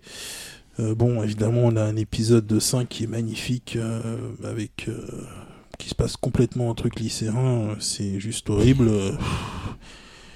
Les gars, ils chantent, ils font une chanson. Ouais, super. Merci les gars. Pourquoi, pourquoi je suis venu? Un manque d'hommes qui se battent dans des robots. Ouais, un petit peu, ouais, voilà, ouais. Voilà, voilà, c'est un petit peu ça, voilà. Bon, on a vu mieux avec des lycéens qui pilotent des robots. Donc, euh, sinon, techniquement, il n'y a pas grand chose à reprocher, puisque ça reste quand même d'assez bonne facture. Euh, après, on aime, on n'aime pas le graphisme, mais bon, il n'y a pas de, y a pas de problème. Le rendu 3D, c'est pas exceptionnel, mais j'ai vu pire. J'ai vu largement pire euh, en 3D. Je parle pas de Girosetter. C'est, tu viens de le dire. Ah, je l'ai pas dit. Bon, après, euh, au niveau, euh, au niveau des persos, c'est un peu caricatural quand même. hein. Bon, Il y a un mec aux cheveux longs. Non, il, il a pas les cheveux longs, mais il est aussi in- insignifiant. Donc voilà, il veut, il veut. Il y a une petite meuf aux cheveux verts qui chante? Non plus. Non? Personne qui chante? Mm, mm, Pas loin. Parce qu'il y en a une qui se met à piloter un robot parce que c'était une ancienne idol qui a été obligée d'arrêter et elle veut prouver au monde qu'elle existe en pilotant un robot. Ah, en fait, pilote de robot, c'est une reconversion pour les anciennes idoles. Je vais me finir par me le demander. Ouais. Donc c'est. C'est une retraite pour idol. Bon, par contre, il y a quand même une idée intéressante. Pas deux, une. Ouais, une. Bon, il y en a une, euh, c'est une demi-idée intéressante. Il est encore divisé. Ouais, ouais, encore. Donc, euh, c'est que quand on se met euh, dans le cockpit du, euh, du Valvrave, on, euh, l'ordinateur dit si vous voulez piloter, vous devez abandonner votre humanité. Donc, tu- en gros, il faut dire oui ou non. Et si on clique sur oui, sur oui en fait, le, le, le- le pilote subit une transformation et devient en fait une sorte de vampire. Waouh Non, non, mais je déconne pas. Je déconne pas. Est-ce qu'il brille dans la, dans la, à la journée? Non, non, mais j'ai une sorte de Twilight vampire. partie Je dis 5. une sorte de vampire. Attention, je m'explique. Donc ce qui fait qu'en fait il ne peut plus mourir. pas il au ne même endroit. Il ne vieillit pas et il peut prendre en fait possession du corps de quelqu'un d'autre en mordant la personne. Avec le robot? Oui. Mais non, pas avec le robot. C'est le robot qui lui donne cette, euh, cette, euh, ce pouvoir-là. Et donc, c'est quoi, c'est quoi le, le truc, euh, du coup, le la contrepartie mauvaise? Bah, ça dépend, ça dépend pour qui. Parce que lui, le héros, il a pas demandé ça. Enfin, lui, ça, il se doutait pas que c'était ça. Parce qu'il il s'est mis à piloter le, le robot parce que la fille qu'il aimait depuis longtemps, mais à qui il avait jamais avoué ses sentiments. Non, ce n'est pas un poncif. Hein? Hein? Non, rien. Non, non, j'étais en train de me dire le personnage, c'est Alucard. Hein? Non, c'est pas Lucard. Non, Oh, non, il, a, il a beaucoup moins de charisme qu'Alucard. Euh, Mais il a pas bah, les cheveux longs, il t'a dit? Non. Euh, donc euh, Haruto, il fait ça parce que la fille qu'il aimait, il pensait qu'elle était morte dans l'attaque de Dorchia au début. Et donc il se met à piloter pour se venger. Mais il s'aperçoit plus tard que... ah Elle est bah pas non, morte. elle est vivante. Ah bah oui, il a l'air d'un con. Et il se, il se dit, eh merde, maintenant euh, je suis, je suis un espèce de vampire. Et il lui avoue toujours pas Qu'il aime. ses sentiments. Là, c'est dommage. Donc voilà, c'est... Euh, voilà, après... Juste une euh, question, elle est où la demi-idée intéressante? C'était ça. J'ai- c'est- J'ai bien dit demi. J'ai pas précisé. J'ai pas dit. C'était c'était juste ça. Parce que dans, généralement. Ok. Je, t'ai rien vu. Ah, c'est c'est horrible. Donc euh, voilà. Bon. euh, Sinon, en fait, on voit aussi un peu plus loin dans la série qu'il n'y a pas un seul robot, mais en fait, il y en a six différents. Mhm. Parce qu'on les voit, on les voit dans. C'est dans... sponsorisé par Bandai Euh, ouais. Voilà. Ouais, bah oui, oui, parce que. Donc, maquette, euh, Bon, tout ça. bah déjà donc, euh, d'ailleurs, Bandai a déjà sorti deux, deux, deux modèles du Valve Rêve, donc euh, c'est ça. Parce qu'on les voit dans la, dans, dans l'opening, mais je pensais que c'était en fait plusieurs modes, comme ça arrive dans, dans certains animés de mecha. Et en fait non, c'est six, six robots différents, donc il y aura, il y aura des pilotes différents. Euh, pff, ouais, bon après, euh, après on voit les persos de, de Dorchia qui sont des militaires purs et durs. Ok. Oh là là là là là là. donc, pour ceux qui voient ça- pas, c'est que. Ça devient compliqué là. Donc euh, Il y a Kobito qui s'amuse à écrire des Ouais, trucs. il écrit des conneries là. mais, euh, donc c'est moi ça m'a un peu fait penser à des, à des clones un peu des, des persos de Gundam Seed. Donc la partie de Zaft où ils ont des uniformes militaires, ils sont uniquement, euh, c'est vraiment une nation totalement militaire. Euh, On sait pas pourquoi euh, la plupart des persos ont des noms euh, à consonance allemande. Euh, Il y a El- Elf, euh, Hy- Hydrai. Les Japonais adorent Ah, ils quand il y a un truc militaire. Quand il y a un truc militaire, ils, Ça a rapport avec les Allemands. ah, ils aiment, ils aiment ça. Ouais. Ouais. Donc, donc euh, Ils ont pas été assez traumatisés par Ouais, euh, l'invasion non, je pense- je américaine pense qu'ils aiment bien, euh, à ouais. l'issue de la Seconde Guerre mondiale. Donc euh, apparemment, je, moi personnellement, j'ai trouvé ça assez mauvais. Pas aussi mauvais que euh, que euh, Macross Frontier non que Gigantic No Prince. Alors là, je, ça, j'en parlerai même pas euh, parce que ça, c'est une catastrophe. Pourquoi tu parles de ça Attends, si, euh, les, après les gros plans sur le pilotage pour les jeunes femmes. Ouais, non, mais c'est bon. euh, Ah, c'est euh, bien, ça. C'est c'est le même mec qui a fait euh, qui a fait Fafner. C'est bon. Ah. Enfin voilà quoi. Monsieur est un connaisseur Non, mais c'est pas possible. Et le même caractère designer que Gundam Seed, non au secours. Ah bah voilà Donc, euh, donc pour l'instant, dans ce que j'ai vu, j'ai vu cet épisode sur les 9 sorties, je vois pas trop où ils veulent en venir. Euh, après, on a des bribes de passé de- d'un des personnages qui s'appelle L, L Elf, donc L11 si on traduit. Je sais pas pourquoi ils ont des noms comme ça. Et euh, Parce qu'ils savent pas ce que ça veut dire. ah ouais, non, mais c'est super, c'est formidable. Et donc, euh, Sunrise y croit beaucoup parce qu'il y aura 12, il y a 12 épisodes de prévus et ils ont déjà prévu une saison 2 en sachant qu'il y a aussi un manga qui sort ce mois-ci. Donc, euh, Valve Rêve, euh, non, en fait, ne regardez pas. Valve The Liberator, qui est distribué en France par Wakanim. Par Wakanim, ouais. Voilà. Donc, euh, bon, même si. euh, ouais, pour la- maintenant, vous pouvez regarder que le premier qui est Non, encore je- dispo je et à partir du, du 5, puisque les je, autres. je pense que c'est bon, tu l'as bien défaussé. On va rester là. Je pense que Wakanim va te remercier. Oui, ils peuvent. Il n'y a pas de doute. On va en terminer avec. Mais sinon, je peux dire que j'ai pas aimé. Au cas où quelqu'un aurait pas. Merci. On va terminer avec Kobito qui a regardé Entai Oji to Walawanai Neko. Oui, c'était. Bah, c'était ma série What the fuck, euh, moi, à moi aussi, parce qu'il en fallait une. euh, Il en faut une à chaque épisode. Ouais, bah, enfin, Raph avait déjà bien commencé. Ouais, C'est vrai qu'elle était assez. euh, Ouais, je sais, elle était déjà pas mal. Donc, euh, c'est une série euh, produite en 2013. euh, c'est d'ailleurs différents studios qui l'ont produite, puisqu'il y a le Frontier Works qui avait fait Tales of Symphonia et Tours 2 euh, AD+, Il y a JC Staff qui a fait la- la- les séries TV Bakuman saison 1 et saison 2. Media Factory qui ont Ginro Nokami no Agito, connu en France, en France sous le film euh, Origin. Et euh, Freezing et Freezing Special. Voilà, donc euh, trois studios pour cette série-là. L'histoire, c'est Yoto Yokodera, un lycéen particulièrement, pervers. Euh, le titre de la série avec le hentai, aide. Il possède une capacité en rapport avec son caractère. Il maîtrise toutes les subtilités pour espionner les jeunes femmes dans les situations embarrassantes. Par contre, Yoto a deux gros défauts de personnalité. Il se plaint sans cesse et c'est un poltron. Et, il voudrait bien changer ses deux traits de caractère qui lui sont assez lourds à porter. Et c'est là qu'un de ses amis, euh, un ex-pervers, lui, lui révèle l'existence d'un- d'une statue de chat capable de réaliser les vœux. Une occasion pour lui de changer. Euh, malheureusement pour lui, le dieu chat exauce bien les vœux, mais pas forcément aussi exactement qu'on lui demande. Donc en fait, euh, le problème, c'est que son côté pervers caché qu'il avait, bah là, il est totalement honnête. C'est-à-dire qu'il ne le garde plus en lui, c'est qu'il est extériorisé.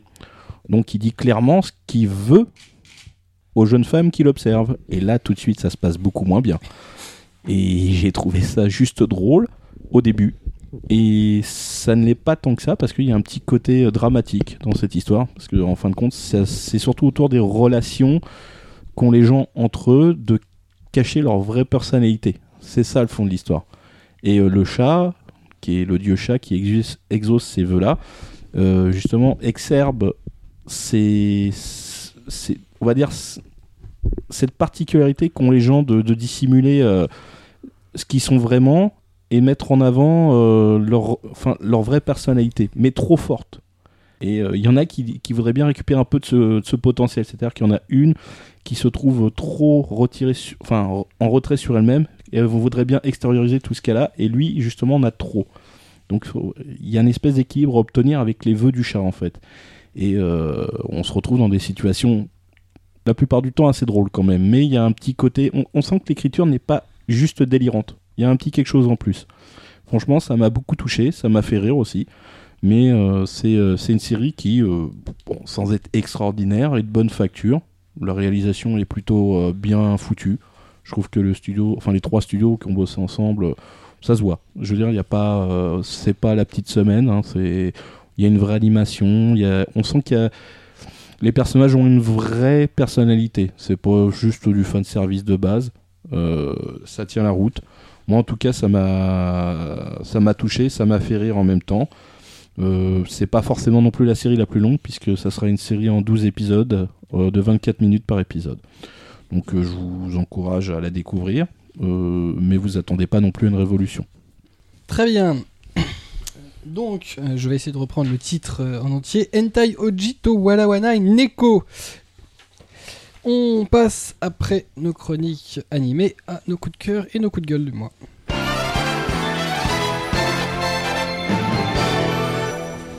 Les coups de cœur à trace euh, une date pour les DVD de Sailor Moon. Et oui, b- et bizarrement, donc pour moi c'est un coup de cœur évidemment. hein. donc euh, on a enfin à- à une date approximative donc pour les DVD de Sailor Moon chez Kazé. Donc la saison 1, avec des guillemets sur saison évidemment, hein, va sortir dans, dans le courant du second semestre 2013. Et les ventes du, du coup de, ce coffret intégral vont conditionner la possibilité qu'on ait les autres séries. Donc euh, achetez, le, achetez le coffret s'il vous plaît pour que j'ai les autres séries. Qu'on aille au moins jusqu'à Sailor Star. C'est pas gagné, hein. Il faut que les gens payent pour, euh, pour avoir les 5 saisons. Waouh! Ah oui. Et les films N'oublie pas, les films. Ah oui, ça Ouais, là, là, je crois que t'en demandes beaucoup, là. Mais je suis optimiste. Ouais, mon coup de cœur, euh, donc je suis optimiste. Ouais, ok, ouais.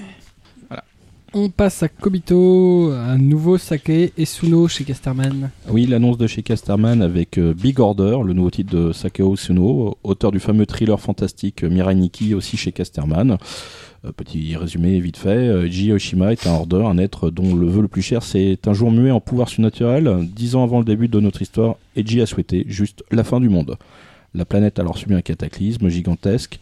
Aujourd'hui lycéen, Eiji s'est juré de ne plus jamais recourir à son pouvoir, mais il attise bien des convoitises, celles des autres orders, notamment car d'autres notamment car d'autres personnes ont vu leur souhait se transformer en pouvoir unique et entendent bien en faire l'instrument d'une domination planétaire. Big Order sortira le 28 08 2013 au prix de 7,45€ et comptera, compte 3 tomes actuellement encore au Japon. Et ça va remettre de l'ordre. On passe à Blackjack, euh, une date pour Gundam's Origin 15. Et oui, plus personne ne l'espérait, ne l'attendait. Ah si, au moins deux, au moins deux C'est-à-dire que les, Ouais. les quelques acheteurs, effectivement, du titre. Ouais. Et donc, euh, normalement, le 17 septembre, Gundam The Origin 15. Après un an et demi d'attente, ce fut très long, ce fut désespérant. Même si effectivement Kim, qui était venu euh, Dans le Manga Cast 3, dans nous, nous affirmait nous, que a- nous avait bien précisé que, que ça continuait et qu'ils aient- qu'ils iraient, qu'ils iraient au bout, mais ce serait, ce serait long. Donc elle nous a annoncé normalement qu'il y en aurait deux, qu'il y en aurait deux effectivement dans l'année. Donc euh, très content d'en faire une date parce que euh, elle nous avait affirmé rien ne venait, donc c'était un petit peu désespérant. Voilà. Euh, si, il y a un truc qui vient, c'est en juillet, c'est un- une, une réédition en double d'origine. Ah là, il est estomaqué. Ah, je l'attendais celle-là. Ouais, mais là, faut pas me la dire comme ça. Là. Bah, je, Ça- je ça- voulais te perturber. Oui, mais c'est fait. hein. Je sens une perturbation dans la force là. Voilà, il réédite en édition double les premiers. bande d'escrocs. Quelle bande d'escrocs. Non, Mais bon. Ah non, mais attends, bah non, c'est courageux quand pas. même pour euh, un éditeur dont le titre fonctionne pas bien. Euh, voilà. Voilà, je trouve ça juste infameux. C'est fameux. C'est fameux. fameux. Ouais, je- D'accord. C'est pas, le terme que l'on utilisé. Très bien. On en termine sur les coups de cœur avec moi et les 10 ans cette année de l'animé One Piece que Toei Animation va fêter à Japan Expo. Alors, euh, si on sait pas exact, pas beaucoup de choses, puisque Toei, euh, comme toute bonne entreprise japonaise, ne rentre pas dans les détails, on sait qu'ils ont déjà annoncé qu'il y aurait pas mal de choses pour fêter ça, et notamment un stand dédié euh, à euh, leur animé numéro 1 à Japan Expo, et que quand les Japonais fêtent euh, un anniversaire comme ça, en règle générale, c'est des beaux stands bien décorés, assez sympathiques. Voilà, donc les 10 ans de One Piece par Toei Animation à Japan Expo. On passe au coup de gueule à Trace, bah, il n'y a pas de coup de gueule, tout va bien. Kobito c'est pareil. On va passer... euh, non, euh, oui Kobito, Blackjack qui n'a pas aimé une page Facebook. Non. Alors, effectivement, on avait relayé sur, sur, notre page Facebook qu'il existait une page anti-Wakanim. Alors, euh, oui, car cette page anti-Wakanim euh, affirme que Wakanim est une sorte de, de fossoyeur du monde libre et de la liberté du fansub. Donc voilà, enfin, je sais pas, en 2013, ça me semble totalement délirant d'entendre ce genre de, de propos. En gros. euh, Fossoyeur du monde libre. Ouais, c'est, un petit peu délirant. En gros, si vous aimez partager, euh, ils, volent le, ils volent le travail aux fansubers. Mais Alors, qu'est-ce que tu dis Mais je veux dire, c'était pas non plus exactement ça. ça C'est-à-dire que la, la culture est une chose qui euh, est Oui, gratuite. qui est gratuite, oui. Et donc ne peut pas, euh, comment dire, servir les bassesses d'une entreprise volontairement commerciale euh, et inhumaine comme Wakanim. C'est vrai qu'ils proposent pas du tout de, de voir les animés gratuitement. Euh, Il y a de la publicité. La culture, elle doit être accessible à tous, Sans pub. sans publicité. C'est horrible. Et sans streaming, faut pas déconner. Ah, c'est sale. Super, mais c'est... Il a bugué. Non, mais Non. c'est, c'est C'est de la... dommage, c'est- il a c'est- bugué. Non, mais c'est de la connerie vu que hum, une grosse partie des sites de fansub proposent aussi du streaming sur leur site. Alors- Enfin, c'est... Enfin, d'une certaine manière, mais c'est totalement con. Mais Moi- c'est... Moi, j'encourage quand même à aller l- pas liker la page, Mais, mais mais, la lire, juste aller lire c'est, c'est juste les, délirant. les éditeurs. Parce que les éditeurs se sont lâchés parce que la personne qui a mis ça en route a en fait créé le plus gros fou rire de la planète Oui, je pense. éditeur. Il n'y a pas d'autre mot parce que tout le monde s'y est mis. Moi, j'ai une petite larme qui parlait à chaque commentaire. Et j'étais là, je fais allez-y les gars, continuez. Parce que l'autre, je sais pas, il y a rien qu'à l'écriture de ce que je lisais. euh, Mais c'était L'autre, totalement il chopait le cancer, quoi, Ah ouais, mais, euh, mais c'était cancer. à la, à la limite euh, Il a un cancer généralisé aujourd'hui. Wakanim euh, c'était pire que que le sida, l'Ebola et tout, tout même la peste hein. la peste noire au XIIIe siècle qui a décimé la moitié de l'Europe, c'était moins pire que Wakanim hein, les lire C'est-à-dire hein. c'est Ce c'est un ce peu que je pense en fait, euh, qu'assume pas le type, ce qui pose problème euh, euh, aux, donc aux administrateurs, aux quelques personnes qui sont abonnées à la page, c'est que Wakanim est un des rares éditeurs, quand il obtient une licence, à faire la chasse aux épisodes sur les sites. Euh, donc, contrairement à d'autres, bon, Kazé le fait de, de plus en plus avec, euh, mais c'est Wakanim qui le fait le plus d'avoir des animés quasi immédiatement après leur sortie, donc en Voire même avant, ouais. euh, bah non, mais voilà, en Ouais, diffusion simultanée avec le Japon, euh, effectivement, ça empêche le marché, marché, le domaine du fansub d'obtenir ce type de licence. Effectivement, ça empêche les gens qui sont pas, euh, qui ne souhaitent pas euh, investir quoi que ce soit dedans, bah, d'avoir des animés euh, et souvent bah, les animés les plus importants de, de la vague actuelle. En l'occurrence, on a l'attaque des Titans, qui Oui, est quand même le plus gros animé de l'attaque actuelle. Et il y a une vraie frustration. C'est évident. C'est c'est évident. C'est mais bon, la culture, contrairement à ce que les gens pensent, c'est pas C'est gratuit. Pas gratuit. Il faut rémunérer des gens. Voilà, Euh, il y a oui. des créateurs qui le font, il y a des éditeurs qui le sortent parce qu'on aime ou pas les éditeurs et les producteurs. C'est quand même des gens qui, quoi qu'il arrive, euh, mettent des billes euh, sur un Ouais. titre. Je tiens quand même à rappeler que, et là on va avoir l'occasion de le voir, que l'attaque des titans en manga qui sort chez Pika, euh, il y a à mon avis pas beaucoup d'éditeurs qui auraient misé un copec sur le premier volume parce que vu comment il est dessiné, c'est quand même pas facile à vendre. Franchement, euh, graphiquement, c'est pas joli du tout. voilà. Le l'anime, l'anime, euh, L'anime a franchement, vachement amélioré. a euh, vachement amélioré le. Je me dem- a vachement amélioré le graphisme, mais je me demande même Donc- si c'est pas exprès que ce soit production IG qui a été on choisi. peut, on peut voir les producteurs, les euh, diffuseurs, les éditeurs comme euh, des euh, diables capitalistes qui veulent absolument se faire de l'argent sur la culture qui doit être accessible à tous. La culture n'est pas gratuite, la culture se paye, euh, les artistes se payent, les Ouais. intermédiaires se payent, les libraires se, euh, doivent être payés. être C'est étrange d'ailleurs, c'est- un espèce de cercle vertueux Ouais, extraordinaire qui fait que tout n'est pas gratuit et que si tout était gratuit, bah, personne n'aurait d'argent et personne n'achèterait quoi que ce soit. Et, et certains pensent que les éditeurs s'en mettent plein les fouilles euh, en proposant des tarifs délirants. Lire mais ils des mangas idée. chez les libraires et ne pas les acheter, ça n'est pas non plus euh, participer à l'effort de guerre. Non plus, non. Je tiens à le rappeler. Euh, mettre ses gros doigts sales sur les mangas avant que les autres les achètent, ça n'est pas une bonne chose. Bref, on est dans les coups de gueule, hein, j'en profite. Voilà. Donc je pense que sur euh, Wakanim, on a fait ce qu'il fallait. Voilà, donc voilà. Puis bon, moi je trouvais plutôt que c'était intéressant quoi qu'Anim propose justement. Ah bah, il y a le choix. En plus, euh, soit on, peut le voir gratuitement pendant 30 jours, soit après on a le choix de les, effectivement de les acheter pour des sommes qui me semblent assez faibles, euh, avec 100 DRM et en, téléchargement définitif. Pourquoi 79 centimes? Je crois l'épisode euh, c'est ça. Enfin voilà, à un moment faut arrêter d'être bête quoi. Enfin, je enfin, je sais pas, ça me semble, ça me semble un peu délirant. quoi. 79 centimes, c'est le, le streaming euh, après, donc à l'issue des 30 jours, et c'est Ouais. 1,59 le 1,59 téléchargement des sans téléchargement DRM Sans DRM. ok. en HD. Mais bon, il n'empêche que voilà, il y a Voilà, ça a un il- coût. enfin, Faut quand un même- coût. Euh, On en terminera sur le fait que euh, plus de 60% du prix euh, payé par les gens revient aux producteurs. voilà. Voilà. Donc, bon, Ouais. c'est pas des gens qui se mettent beaucoup beaucoup d'argent dans les poches. je suis non, pas sûr que l'entreprise fasse un bénéfice Moi, je Si pense en pas qu'il s'il doit avoir un bénéfice délirant, je Non, pense. si elle en fait. On va terminer les coups de gueule par moi. Une petite polémique euh, entre Akata et Animeland, entre un éditeur euh, et euh, un magazine sur le manga Parapal. Sur le blog d'Akata, sur le nouveau site euh, récemment euh, mis en ligne, euh, la nouvelle version du site, d'Akata, sur son blog, le, staff ne semblait pas content d'une critique, notamment la critique du tome 1 de son shoujo Parapal qui a été publié dans l'avant-dernier numéro de magazine Animeland. Alors, si le coup de gueule global peut être justifié, c'est-à-dire que les arguments se tiennent, euh, c'est pas la question. Moi, je suis pas sûr que sans plein d'ouvertement, ça fasse très pro, euh, ce soit très correct. Euh, si c'est bien argumenté, euh, ça laisse un arrière-goût de, conflit de cours de récré qui me paraît inutile euh, et qui amène pas grand-chose. Je ne vais pas entrer dans le débat, parce qu'il y en a eu sur, euh, Twitter notamment, euh, sur la qualité intrinsèque des chroniques d'Animeland. Euh, pourrait pas dire que les nôtres sont forcément meilleurs, loin de là. Euh, par contre, ce que je constate, euh, c'est que cette plainte, bah voilà, paraît puérile. C'est un espèce de conflit euh, d'enfants. Voilà, surtout pour un label comme Makata, qui me paraît qualitatif et sérieux. Ça correspond pas à l'image que j'ai d'eux. Voilà, je pense que c'est le genre de chose qui finit par envoyer une mauvaise image de l'éditeur. Euh, voilà. Aussi justifiée soit euh, la chose, je pense que si on n'est pas content des chroniques euh, d'un tel ou un tel, on, arrête de lui envoyer des services presse et bah, il n'y aura pas de mauvaise critique euh, et les gens se tromperont pas. Voilà. Tu n'as rien à dire là-dessus?